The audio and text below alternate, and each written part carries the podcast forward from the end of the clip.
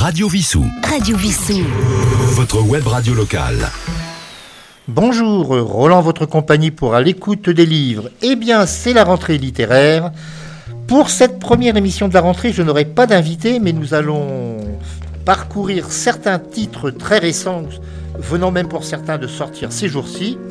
Nous commençons par de la bande dessinée, deux bandes dessinées aujourd'hui. Une parue chez Delcourt, il s'agit de Malcolm Max chapitre 3, projet Nightfall, scénario de Peter Menigan, dessin de Ingo Roming. Nous sommes dans le Londres de 1889 et nous voyons évoluer des créatures étranges, une armée d'hommes mécaniques en l'occurrence. Et Malcolm Max, secondé par la demi-vampire Charisma Miskina, va avoir fort à faire pour les contrer au cours du projet Nightphone ni plus ni moins à assujettir l'humanité entière aux ordres d'un dément. Au fil des pages, nous verrons la reine Victoria quitter son palais à bord d'un dirigeable, le futur savant Guglielmo Marconi, seulement âgé de 15 ans, faire preuve de son inventivité en matière d'ondes radio, et une pionnière du journalisme féminin, Nettie Bly, prouver que cette profession n'est pas l'apanage du sexe dit fort. Une nouvelle fois, cette série mêle action, fantastique et rebondissement pour le plus grand plaisir de ses lecteurs. Et Malcolm Max reviendra fort probablement bientôt dans de nouvelles aventures rocambolesques. Malcolm Max, chapitre 3, projet Nightfalls, c'est paru chez Delcourt, 64 pages, 16,50 euros. Une deuxième bande dessinée pour aujourd'hui, avec Hercule Poirot joue le jeu. Alors Poirot euh, joue le jeu, le titre original de la nouvelle écrite par Agatha Christie était Dead Man Folly. C'est un roman publié en octobre 1956, mettant en scène le célèbre détective d'origine belge, il ne faut pas l'oublier, ainsi que Adrienne Oliver, qui est supposée être une romancière, qui est un peu le double d'Agatha Christie. Madame Oliver, donc euh, célèbre euh, auteur de romans policiers, invite Poirot à participer à une course à l'assassin. Il s'agit d'une fausse, euh, a priori, enquête policière. Une personne est censée avoir été assassinée, on doit retrouver le coupable. Seulement, cette fois-ci, eh bien, la fausse victime va vraiment être assassinée. Et il va falloir trouver qui l'a tuée. Les événements vont se compliquer car une des invitées à cette partie, si l'on peut dire, disparaît. C'est donc euh, tout à fait dans le, style d'Agatha Christie, ça se passe dans le beau monde euh, britannique, de nombreux suspects. Parmi eux, y a-t-il le jardinier? Car il y a la fameuse chanson que nous allons écouter de Frédéric May, L'assassin est toujours le jardinier.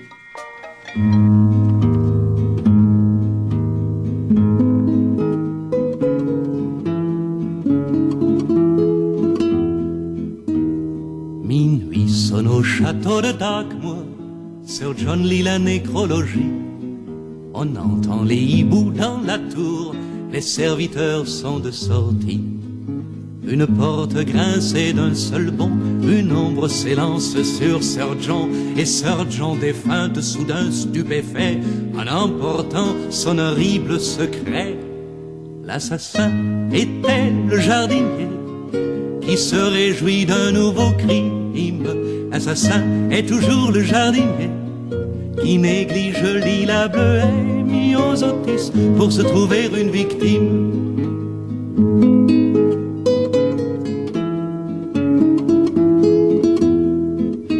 Deuxième bureau, troisième étage, un ascenseur reste coincé.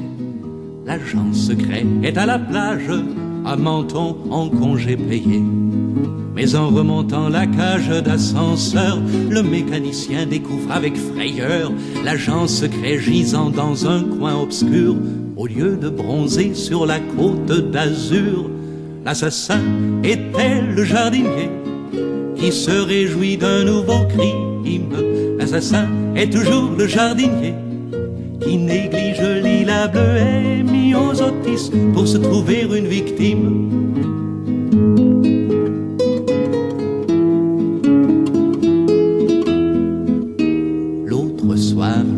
Du phare a été poussé dans le port.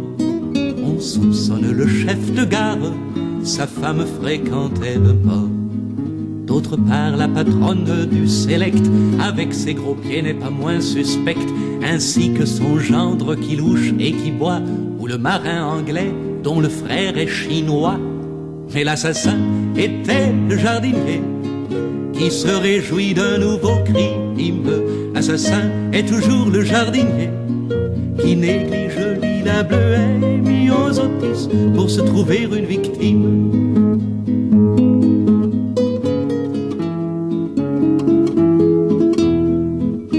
L'héritier des biscuits, le maître, habite au 22e étage. Il dort sans fermer sa fenêtre.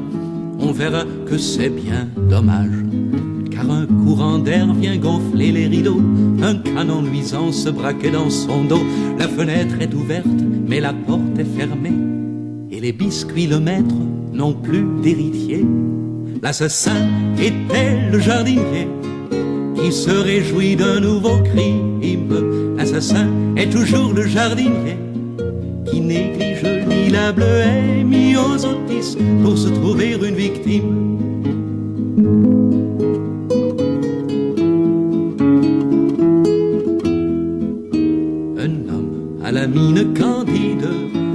D'un vieux tablier vert, prépare des insecticides au fond du jardin dans sa selle. Ensuite il aiguise en sifflotant l'énorme sécateur taché de sang. C'est en greffant ses roses qu'il s'est blessé hier. Et c'est là que l'étrangle une main meurtrière.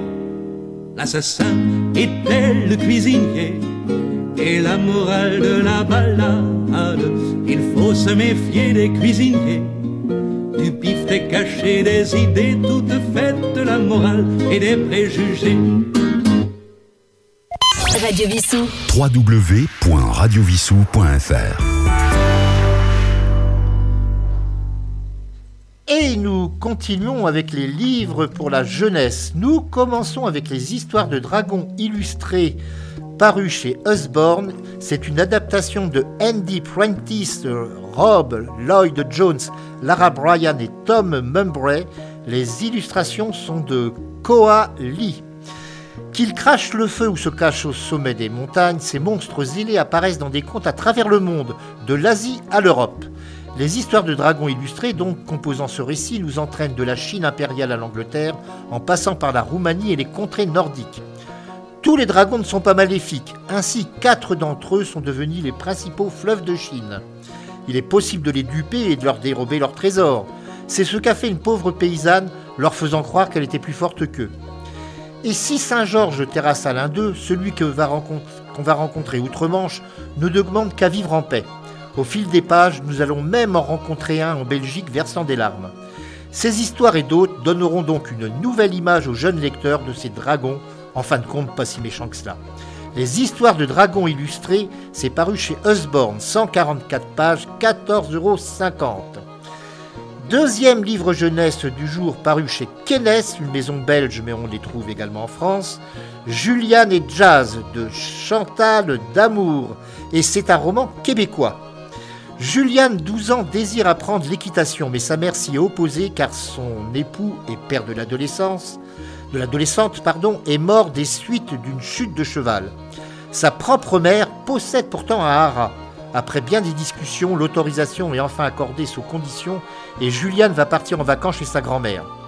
Parmi les chevaux que possède l'aïeul, Jazz Manouche, un magnifique animal, mais hors de question d'apprendre à monter dessus car il refuse tout cavalier. L'apprentissage va s'effectuer avec une monture plus douce, mais la gamine va entreprendre d'apprivoiser Jazz Manouche, et grâce à des friandises et des caresses, un climat de confiance et même une amitié vont naître entre Julian et Jazz. Leur participation commune à une compétition est envisagée, et tout se passerait bien s'il n'y avait pas une élève du Hara, une vraie pain-bêche, semant le trouble lors de ses leçons. Eh bien, la littérature pour la jeunesse québécoise est peu connue en France, il faut le reconnaître, et ce roman est une excellente façon de la découvrir avec cette histoire d'amitié et d'initiation. Alors il convient de savoir que pour Julian et Jazz, deux autres volumes sont prévus, au cours desquels nous les retrouverons pour notre plus grand plaisir. Julian et Jazz de Chantal Damour chez Kennes, 250 pages, 14,50. Et puisque nous parlons chevaux, bah nous allons écouter un titre très célèbre, interprété cette fois-ci par euh, Hugo Frey en français, Stew Stewball.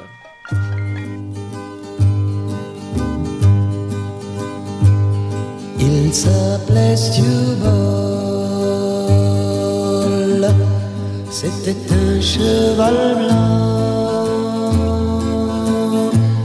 Il était mon idole. Et moi j'avais dix ans. Notre pauvre père. Pour acheter ce pur sang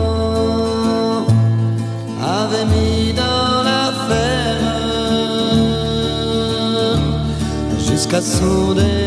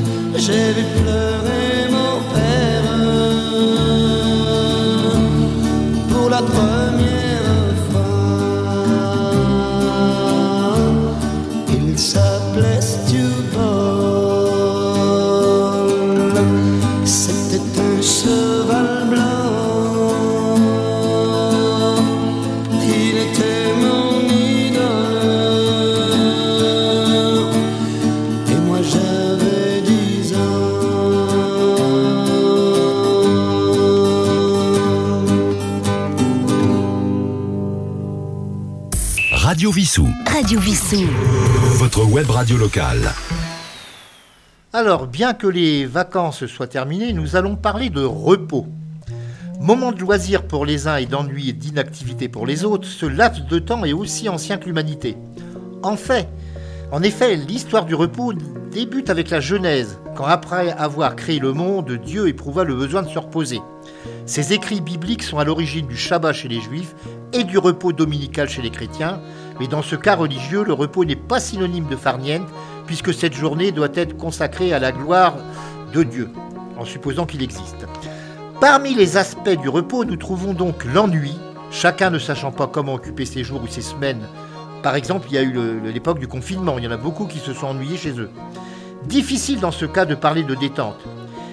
Il y a eu en France, il faut le rappeler, entre 81 et 83, un ministère du temps libre, sans doute pour pallier le manque d'imagination des citoyens.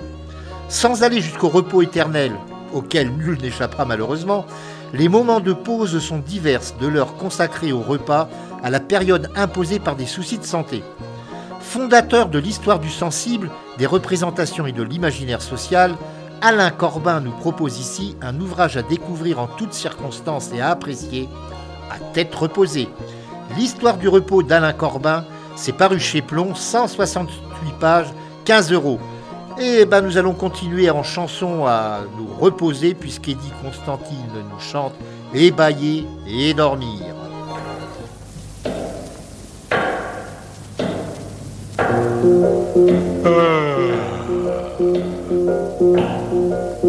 Certains courent après la vie, moi la vie me court après. Bien des gens font des folies, moi c'est folie de m'avoir fait. Je ne me fais pas de bile et n'occupe aucun emploi, menant une vie tranquille. Je ne fais rien de mes dix doigts. Je vais pêcher dans les ruisseaux, chasser dans les roseaux, ou cueillir les fruits mûrs que m'offre la nature. On ne me pas mis sur terre pour me à travailler, mais pour vivre à ma manière et goûter à la liberté. Et rêver et sourire et bailler et dormir. Je me lave à l'eau de pluie et me séchant au soleil. Je rêve à ma tendre amie et a vraiment rien de pareil. Et quand presque à la nuit tombée, on peut se retrouver, c'est un si grand plaisir qu'on reste sans rien dire en regardant la nature. On s'étend tout près, bien près, l'un de l'autre, et je vous jure que l'on ne pense qu'à s'aimer. J'ai fait mon paradis sur la terre, car la paix règne au fond de mon cœur. Et vraiment, si c'était à refaire, je serais pour garder le bonheur et rêver, rêver et sourire, et sourire et bailler, bailler et dormir.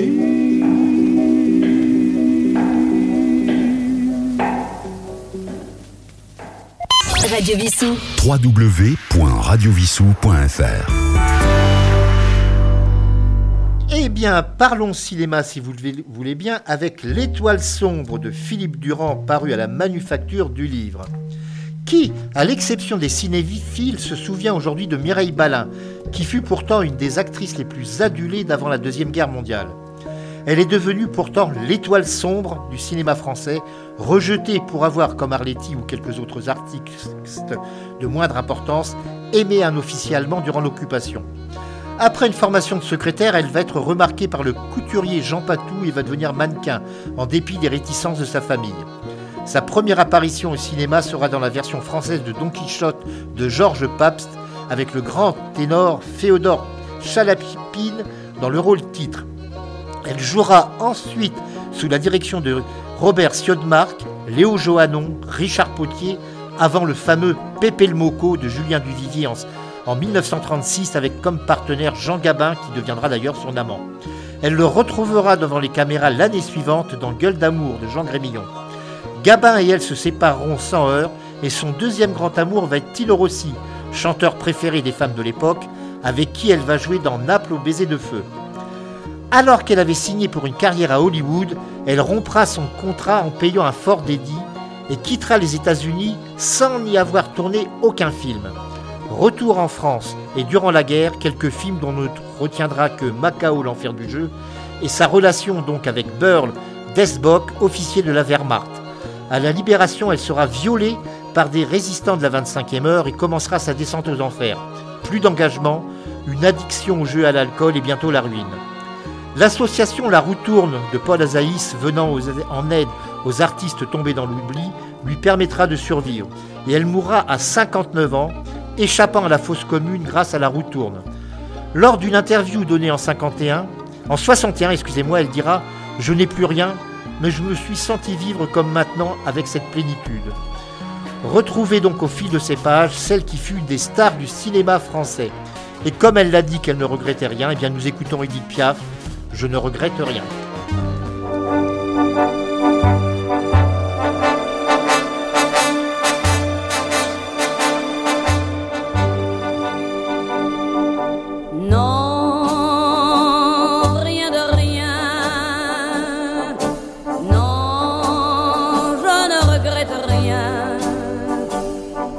Le bien qu'on m'a fait, ni le mal, tout ça m'est bien égal. Non, rien de rien. Non, je ne regrette rien. C'est payé,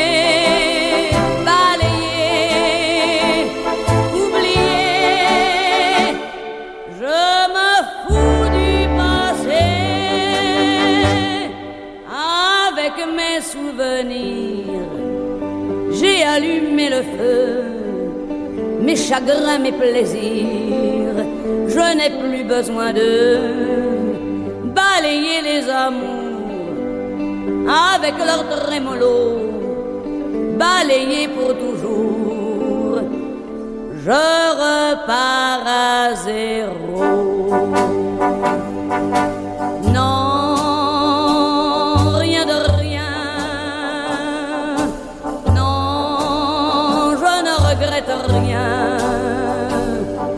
Bien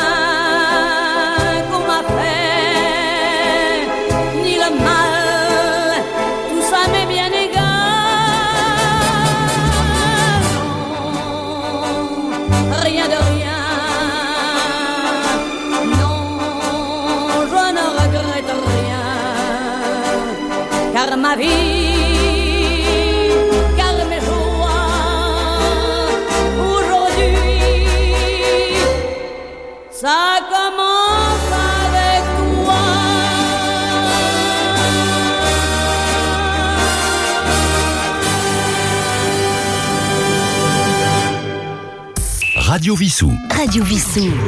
Votre web radio locale. Eh bien, après Edith Piaf, nous allons rester dans le domaine de la musique, mais avec un style tout à fait, tout à fait différent, puisque nous allons parler d'un très bel album de photographie consacré aux Rolling Stones, paru chez Plomb. L'auteur en est Gaël Gesquière. Et c'est à l'occasion des 60 ans du groupe en 2022 et leur dernière tournée mondiale que cette photographe, euh, Gaël Gestière, leur rend hommage en ouvrant ses 25 ans d'archives. Plus de 250 photos exclusives, des témoignages inédits, des anecdotes font de cet ouvrage anniversaire vraiment quelque chose pour- que les amoureux des Rolling Stones ne peuvent pas rater. Et ce qui est amusant, c'est que si elle a fait cet album, c'est parce qu'elle a, a connu les Rolling Stones à travers un autre groupe qu'elle avait photographié il y a bien longtemps, c'est les Red Hot Chili Peppers. Elle avait fait une expo dans un café parisien et un jour, euh, Mick Jagger déjeune dans ce café, voit les photos, demande à rencontrer cette photographe et pendant donc euh, 25 ans, bah, elle les a suivis en Europe mais aussi aux États-Unis. Elle a pris vraiment des photos magnifiques que je ne peux que vous conseiller. Cet album, donc The Rolling Stone, euh, paru chez Plomb, est de Gaël Gesquière. Il est d'un montant de 32 euros, mais ce sont vraiment 32 euros bien placés pour les fans. Et ben, nous ne pouvions pas faire autrement que de les écouter, ces fameux Rolling Stones. Alors, on aurait pu passer Satisfaction, mais c'est le titre qu'on passe sans arrêt. Donc, on va écouter plutôt Jumping Jack Flash.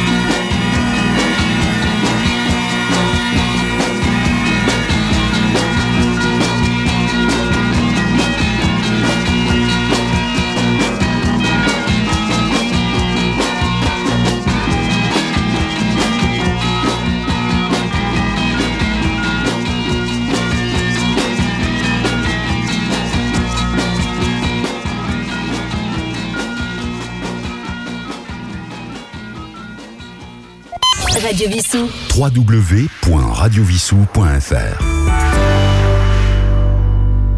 Eh bien, nous continuons cette revue de la rentrée littéraire avec deux romans. Le premier, c'est Orgia Satina de Nicolas Roiret. C'est paru chez Serge Safran. Séparée de son mari, Denis, qui n'admet pas cette situation, Satine, une quadragénaire, multiplie les rencontres amicales sur les réseaux sociaux. Et aidée financièrement par son amie Lise, elle organise une immense fête pour pendre la crémaillère de sa nouvelle maison dans la région de Montpellier. Des invités qu'elle connaît déjà, parmi lesquels l'artiste peintre Rodrigue, dont l'épouse et la fille sont mortes tragiquement, et d'autres qu'elle rencontre pour la première fois. Dans cette seconde catégorie, il y a Sid, un psychopathe voyeur et photographe ayant un casier judiciaire pour le moins chargé. La fête va tourner au drame quand Denis le mari va s'immiscer et faire un esclandre. Alors, Orgia Satina, eh bien, c'est construit de façon à ce que l'histoire soit racontée par les principaux protagonistes et donc avec des points de vue différents. Mais la conclusion sera celle d'un ultime règlement de compte. C'est un roman vraiment d'une grande originalité sur les rapports humains qui vont de la superficialité à la gravité. Orgia Satina de Nicolas Roiret chez Serge Safran, 295 pages, 19,90 euros. Autre roman, Château de cartes de Miguel Zimanski. C'est paru chez Agulot. Alors Agulot, c'est une maison qui publie des ouvrages de différents pays, essentiellement d'Europe. Et là, c'est donc, ça se déroule au Portugal. Et l'auteur est portugais, bien qu'il ait un nom polonais. On voit des policiers devenir journalistes, mais l'inverse est exceptionnel. C'est pourtant le parcours de Marcelo Silva, qui après avoir travaillé comme correspondant de presse en Allemagne est revenu au Portugal, où il était nommé à la tête d'une brigade spécialisée dans la lutte contre la corruption financière. Le premier dossier qui lui est confié est celui de la disparition d'un millionnaire mêlé à un énorme scandale politique basé sur une pyramide de Ponzi, ces montages financiers basés sur le remboursement des premiers souscripteurs avec l'argent des nouveaux venus, jusqu'à ce que ces entrées ne couvrent plus les rémunérations des clients et que la société fictive s'écroule, comme un château de cartes, le titre du livre. Au fil des jours, Silva va découvrir que des politiciens de premier plan sont compromis dans cette escroquerie gigantesque et il va découvrir aussi des scandales sexuels, toujours dans le milieu politique. Le pays lui-même est au bord de la ruine. Avec ce roman, Michel, Miguel pardon, Zimanski, par ailleurs spécialiste en économie, dévoile les liens entre groupes mafieux et responsables politiques dans cette démocratie récente qu'est le Portugal. Quand tout un pays danse sur un volcan risquant d'anéantir ses institutions, Château de cartes de Miguel Simanski, traduction du portugais par Daniel Mathias, c'est paru chez Agulot, 317 pages, 22 euros.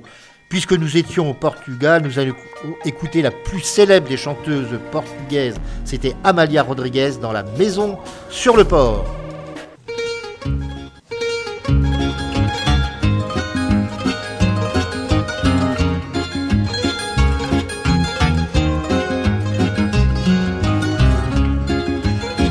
Il y avait des chansons, des chansons. Les hommes venaient y boire et rêver. Dans la maison sur le port, où les filles riaient fort, où le vent faisait chanter, chanter, chanter. Les pêcheurs vous le diront, ils venaient sans façon avant de partir tirer leur filet. Ils venaient se réchauffer près de nous, dans la maison sur le port.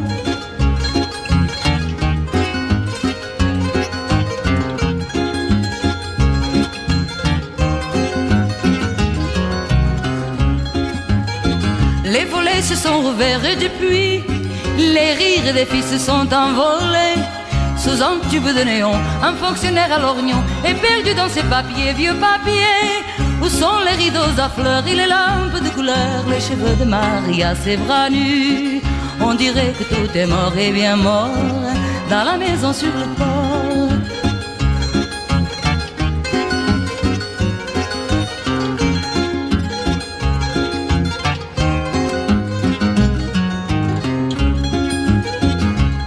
Suis revenu une nuit, j'avais cru qu'on y chantait comme avant.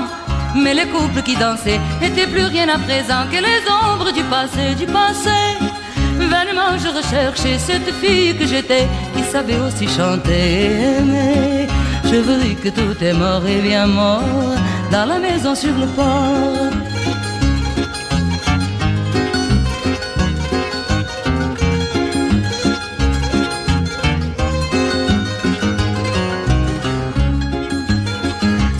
Sur mes vingt ans que je pleure.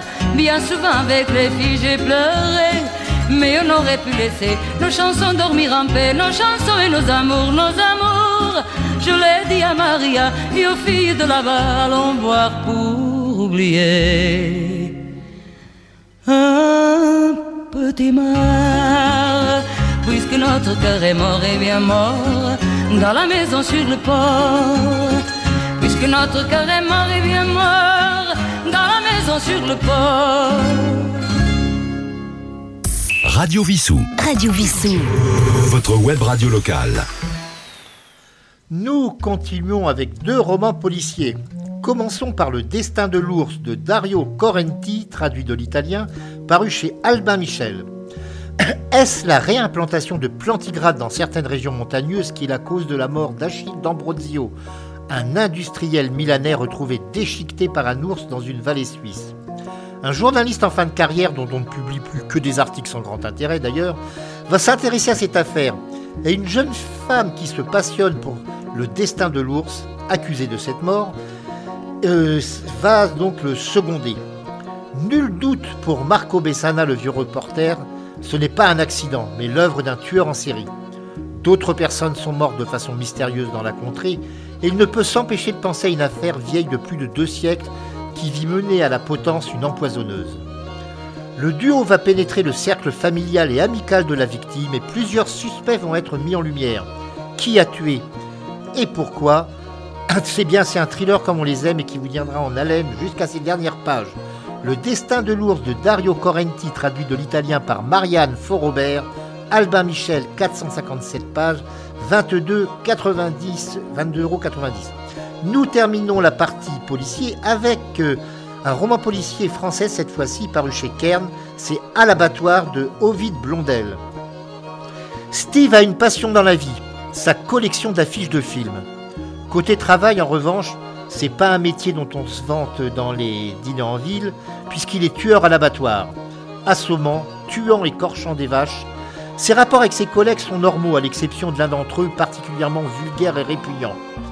Un accident de la circulation va changer sa vision du monde et le mettre en contact de plus en plus fréquent avec une psychiatre. Lui qui se consacrait à l'avenir de Cécile, sa fille, va se plonger dans des canettes de bière fortement alcoolisées, incompatibles avec son traitement médical, et la violence va déborder de l'abattoir d'où elle n'aurait jamais dû sortir. Ce roman, c'est la descente en enfer d'un homme a priori ordinaire qui va voir sa face sombre prendre le dessus. Alors que les véganes et les antispécistes euh, euh, se verront certainement confrontés dans leurs opinions en lisant ces pages. D'autres, par contre, se souviendront probablement du tango des bouchers de la Villette, la chanson de Boris Vian.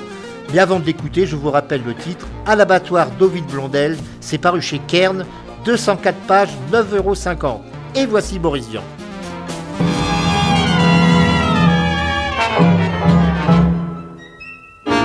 C'est le tango des bouchers de la Villette. C'est le tango des tueurs des abattoirs. Venez cueillir la fraise et l'amourette et boire du sang avant qu'il soit tout noir. Faut que ça saigne, faut que les gens aient à bouffer, faut que les gros puissent se goinfrer, faut que les petits puissent engraisser. Faut que ça saigne, faut que les mandataires au hall puissent s'enfourrer plein la dalle du filet à 800 balles. Faut que ça saigne, faut que les peaux se fassent tanner, que les pieds se fassent paner, que les têtes aillent mariner. Faut que ça saigne, faut avaler de la barbaque pour être bien gras quand on claque et nourrir des vers comaques. Faut que ça saigne bien fort, c'est le tango des joyeux militaires, des gays vainqueurs de partout et d'ailleurs.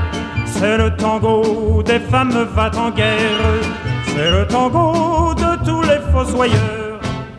Faut que ça saigne, appuie sur la baïonnette, faut que ça rentre ou bien que ça pète, sinon t'auras une grosse tête. Faut que ça saigne, démolis en quelques-uns, tant pis c'est des cousins, fais-leur sortir le raisin. Faut que ça saigne, si c'est pas toi qui les crèves, les copains prendront la relève et tu joueras la vie brève. Faut que ça saigne. Demain ça sera ton tour, demain ça sera ton jour. Plus de bonhomme et plus d'amour. Tiens, voilà du boudin, voilà du boudin, voilà du boudin.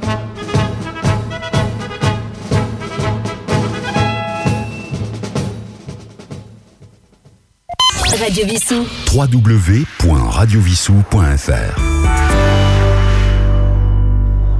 Nous allons terminer cette première émission de la saison de À l'écoute des livres avec un ouvrage alors qui se déroule aux Antilles, mais malheureusement dans l'île la plus pauvre, le pays le plus pauvre des Antilles, puisqu'il s'agit de Haïti. C'est Haïti, vivre ou survivre de Sophie Alida Michel, c'est paru chez L'Armatan. Le 12 janvier 2010, une nouvelle fois, un tremblement de terre ravagea la capitale haïtienne et d'autres villes de ce pays parmi, comme je le rappelle, les plus pauvres de la planète. Man Suzanne et sa fille Violine, une adolescente de 14 ans, perdirent le peu qu'elles possédaient et elles vont se réfugier dans un de ces camps a priori provisoires, mais devenant des habitats de longue durée. Violine va être victime en avril suivant d'une agression sexuelle de membre d'un gang et se retrouver enceinte. Au début de l'année suivante, elle va mettre au monde une petite fille baptisée Judeline, qu'elle pensait, avant sa naissance, destinée à l'adoption, mais qu'elle va garder. Entre la corruption endémique, les enlèvements contre rançon et les meurtres quasi quotidiens, les années vont passer et Violine va tout faire pour s'en sortir. Sa rencontre avec un jeune Guadeloupéen venu en mission humanitaire, Manu, va-t-elle donner un nouveau sens à sa vie et à celle de Judeline?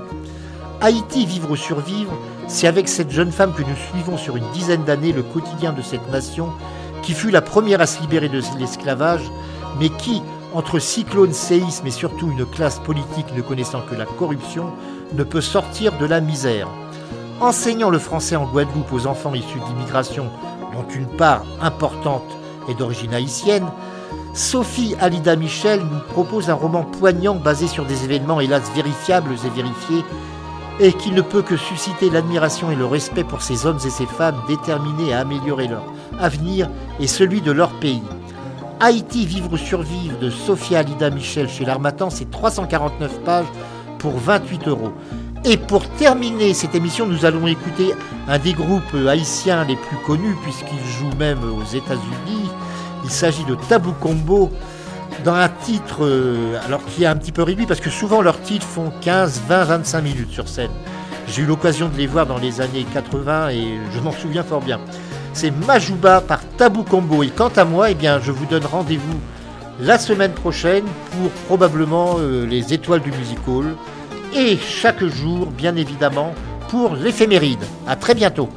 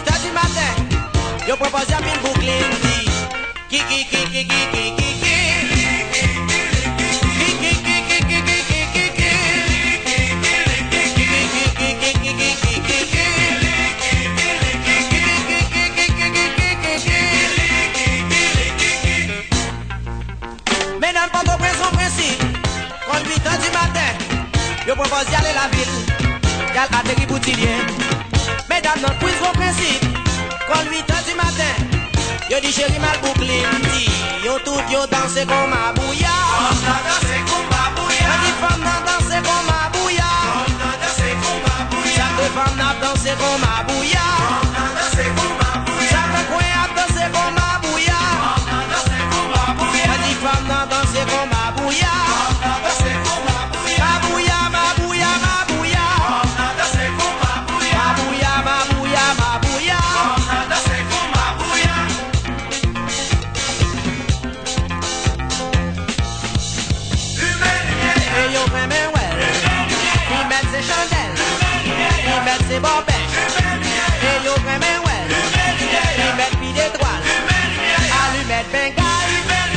Et yo vraiment well. Il met ses ses étoiles.